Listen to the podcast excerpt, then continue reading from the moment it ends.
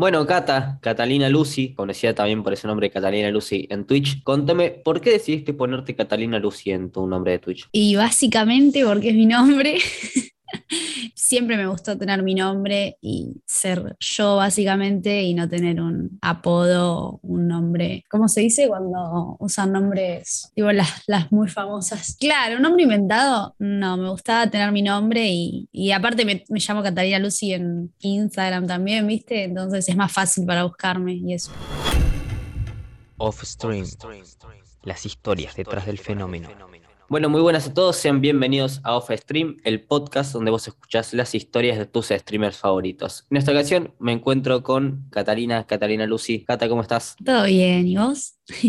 Todo bien, por suerte. Bueno, le recordamos a la gente que vos fuiste nominada por la profe de matemática en Twitch, tu mamá, así que si quieren ir a escuchar la entrevista, una de las más largas, si no es que es la más larga que hay en este podcast en este momento, es el segundo especial de mitad de temporada, así que pueden volver a este podcast en Spotify o en Apple, donde sea que lo estén escuchando, para escuchar toda la entrevista completa, porque la verdad que es imperdible, se hablan de muchas cosas, así que creo que, que les puede resultar muy interesante a todos ustedes. Y además, si quieren, pueden seguir tanto en las redes de Cata como las de Off Stream. Las redes y todo está en la descripción de este podcast y además pueden darle a seguir en Spotify o en Apple Podcast donde estén escuchando este episodio. Bueno, Cata, dicho todo este spam, arrancamos con esta charla, esta entrevista. 20 años, sos de la ciudad de La Plata. Contame cómo es esto de crecer ahí, cómo fue tu infancia ahí en La Plata. Mi infancia en La Plata, una infancia bastante común, ni muy de ciudad muy grande, ni muy de pueblo. Tranqui, fui al, a la primaria, bueno, y al jardín, en el colegio Monseñor Alberti de La Plata. Y nada, normal. Era una chica bastante extrovertida ya desde chiquita. Es más, mi mamá de chiquita me quería llevar a programas de televisión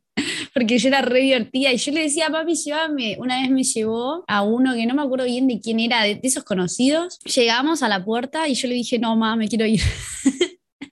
y no fuimos. Pero bueno, sí, desde chiquita ya era como muy así, muy cantaba, bailaba, como muy así. Y ahora me introvertí un poquito, pero, pero bueno, más o menos lo mismo de siempre. Bueno, y ahora ya vos creciendo en esta etapa de, de la adolescencia, donde yo me gusta decir que todas las personas hacen un clic y se dan cuenta de lo que quieren hacer. Vos, además de, del canto, esto que vi que en tu descripción de Twitch, que lo haces hace nueve años, que fuiste nueve años a una academia, además de... Claro, al colegio. Además del canto y de y de esta pasión que vos tenés por, por cantar, ¿tuviste en algún punto ese clic de decir, además de esto, también quiero streamear, quiero tener que ver con algo audiovisual o va todo más o menos de la mano? O sea, en realidad empecé a streamear no con la idea de que quería streamear, o sea, empecé a hacerlo porque dije, che, qué divertido. Estaba viendo un amigo que streameaba, que lo miraban dos o tres personas, charlaba con el chat, y yo dije, che, qué divertido, vamos a hacerlo. Un día aprendí y hablé con mis amigos, por, tipo que yo les conté en Instagram, voy a aprender en Twitch, y me miraron y charlé con ellos. Después, con el pasar de las semanas, empezaba a unir un montón de gente desconocida para mí, y de a poco me fui dando cuenta, tipo, qué significaba streamear. Y bueno, justamente conocer personas nuevas todo el tiempo, y cada vez más, y de distintos países. Entonces, como que al principio,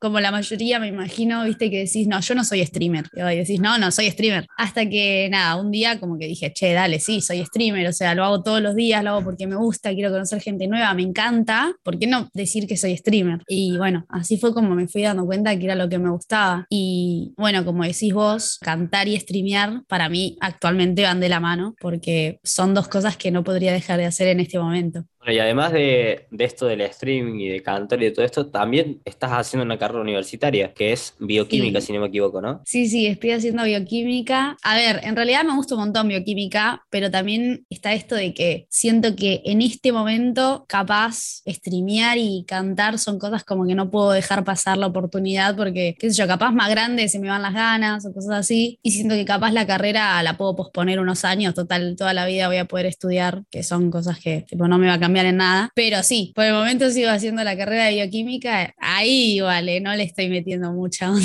Eso justamente iba la, la pregunta apuntada, ¿cómo haces para organizarte? Porque bioquímica me imagino que debes tener muchas cargas horarias y muchos textos para leer y muchas cosas para hacer. ¿Cómo haces para dividir el tiempo entre, entre las dos cosas? Ahora estoy haciendo solamente una materia que es biología, que ya de por sí es muchísimo, muchísimo, muchísimo, y tengo compañeras que hacen cuatro materias que no lo puedo creer, pero estoy haciendo solo biología y bueno, aparte, ayer rendí un parcial y me fue mal. Y es muchísimo, así que no podría ni en pedo estar haciendo todas las materias que le corresponden al cuatrimestre y aparte streamear y cantar, no. Pero por el momento solamente con una materia estoy ahí. Siguiendo también con esto del canto y demás, ¿tenés algún recuerdo o algo de un punto de tu vida en el que hayas dicho, quiero cantar hasta el día que me muera, quiero hacer esto, pero desde hoy hasta que, hasta que se me termine el aire? ¿Tuviste algún punto de eso de decir, eh, porque también tu mamá en su entrevista contó que vos no te animabas tanto a cantar y te animaste un poco más a, mostrarlo cuando ya empezaste en Twitch? ¿Cómo fue ese proceso? Sí, sí. Mira, yo canto desde que tengo memoria y tipo siempre me gustó cantar, pero ponele en 2019 o bueno, 2018 empecé a cantar en público y como que es algo complicado porque obviamente es difícil, pero como que aparte ese tipo de cosas así de adrenalina, como que te dan más ganas de hacerlo. Y bueno, cuando arranqué con Twitch, empecé literalmente el primer stream, lo hice cantando ya y bueno, tipo como que siempre traté de mostrar que cantaba y siempre lo hice, pero siempre lo sentí de otra manera, no tanto como estar arriba de un escenario porque yo a la gente no la estoy viendo. Y siento que estoy cantando en mi casa. Entonces, siempre lo hice muchísimo más tranquila, tipo como, ah, ah, sí, qué sé yo.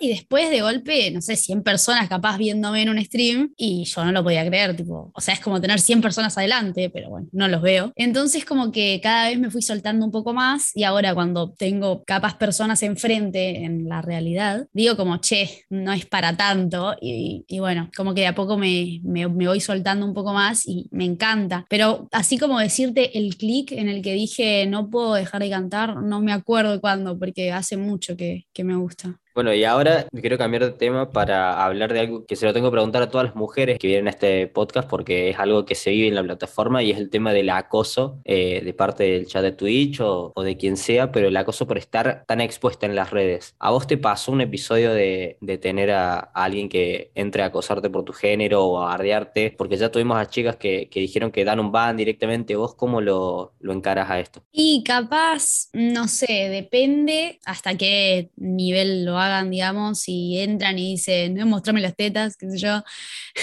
menos cagamos de risa, lo boludeamos entre tipo, las demás personas que están en el stream, pero capaz si se pone muy intenso, sí, se banea o, le preguntamos, che, ¿qué, ¿qué, te pasa? O sea, realmente, porque no tiene ningún tipo de sentido. Y capaz después me hablan chicos por Instagram, pero nunca a un nivel de acoso, tipo, generalmente capaz te dicen, fa, estás re buena, qué sé yo, y bueno, gracias. pero hasta ahí no más. Tipo, nunca me ha pasado algo súper, súper intenso, no sé. Pasa que también creo que yo parezco una arena de 15 años, entonces no me suelen decir cosas muy atrevidas por las dudas.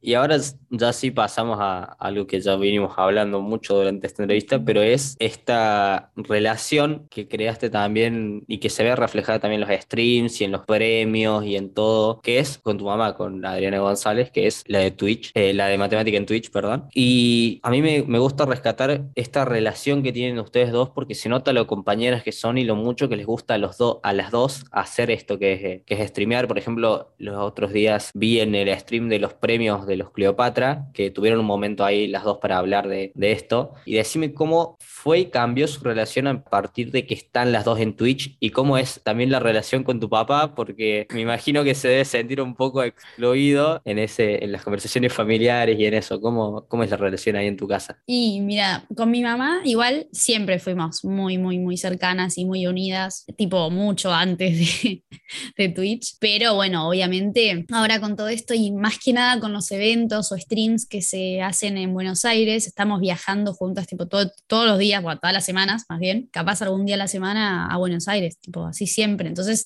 pasamos mucho más tiempo inevitablemente juntas. Y bueno, aparte tenemos muchísimo tema de conversación, capaz viene y me cuenta, no, porque no sabes lo que dijo Unicornio, no sabes lo que dijo el demente. Y yo te digo, bueno, tranquila, capaz es tipo todo lo contrario a lo que se imaginaría una persona de una madre, pero es, sí, es más como una amiga o una hermana, no sé. Pero mm, después mi papá, no, no, no entiende mucho de Twitch, pero se nota que hace un gran esfuerzo. Al principio se unía a todos, todos, todos mis streams, porque obviamente eran 5 o 10 personas y tipo estaba ahí dejando la viva al menos. O sea, no es que está negado a interesarse por el mundo del stream, pero bueno, tampoco que entiende mucho. Bueno, y ahora te quiero pedir en estos justamente de estos viajes que decís que tenés con tu mamá, ¿hay alguna anécdota o algo que te haya quedado de algún viaje así súper marcado? Sí, sí, sí, sí. Eh, algo que nos pasa es que con mi mamá capaz vamos a fiestas o juntadas muy de noche. Y mi mamá tiene que volver a la noche manejando por toda la autopista. Y vuelve con sueño. Lo que, lo que ha pasado es que capaz me dice, bueno, Cata, vos hablame, así no me duermo. Bueno, qué sé yo, le hablo, no sé qué. Y bueno, al otro día me dice, no sabes, anoche en la ruta dije, acá nos matamos. tipo, la señora maneja al borde de dormirse y literal, tipo, no, no, no, no, no, yo digo, un día de esto lo vamos a terminar matando en la autopista, pero bueno, chill, no, no va a pasar, creo, pero ahora estamos tratando de quedarnos a dormir en algún lado allá en Buenos Aires y volvernos al otro día porque, bueno, hay que descansar para manejar.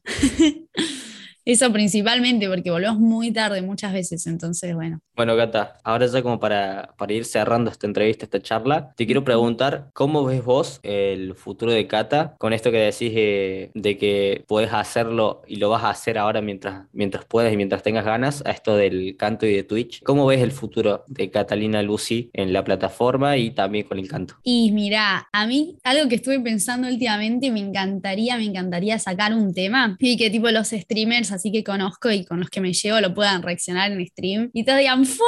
No, no sé qué, así como con la mayoría de los cantantes pegados. Pero bueno, eso, eso es como lo que últimamente más pienso. Quiero hacer canciones. Ponele, en Instagram me estuvieron pidiendo que subiera covers, tipo que hiciera una playlist de los covers que generalmente suelo cantar en stream, porque claro, tipo, yo canto en stream, esas cosas después se borran. Entonces me dijeron, che, queremos tener las cosas, subí algo, no sé qué, no sé cuánto. Y bueno, la verdad que tienen razón, pero yo soy una colgada. Entonces, sí, tipo, principalmente hacer covers porque es lo más sencillo. O sea, lo único, tengo que poner mi voz, pero las canciones ya están. Y después me encantaría hacer canciones propias y que las puedan reaccionar en stream. Me encantaría. Creo que eso es de las cosas que más quiero ganar. Bueno, Cata, antes que nada, muchísimas gracias por venir. Y ahora, así como la de matemática te nominó a vos para que vengas a esta entrevista, yo te pido que nomines a alguien para que venga a una próxima edición de Off Stream. Mira, a mí me gustaría nominar a un chico que se llama Rama Weir, que está viviendo en Suiza, se fue a vivir con la hermana a Suiza, es de acá de La Plata también, y streamean caminando por las calles de Suiza, contando todo lo que fue la experiencia de poder irse a vivir allá, o sea, obviamente consiguieron la ciudadanía, ¿no? Pero poder irse a vivir allá sin saber el idioma, sin, sin nada, básicamente, casi sin plata, te diría, que nada, es un chico recopado y está arrancando en Twitch hace bastante poco, y nada, eso, a Rama.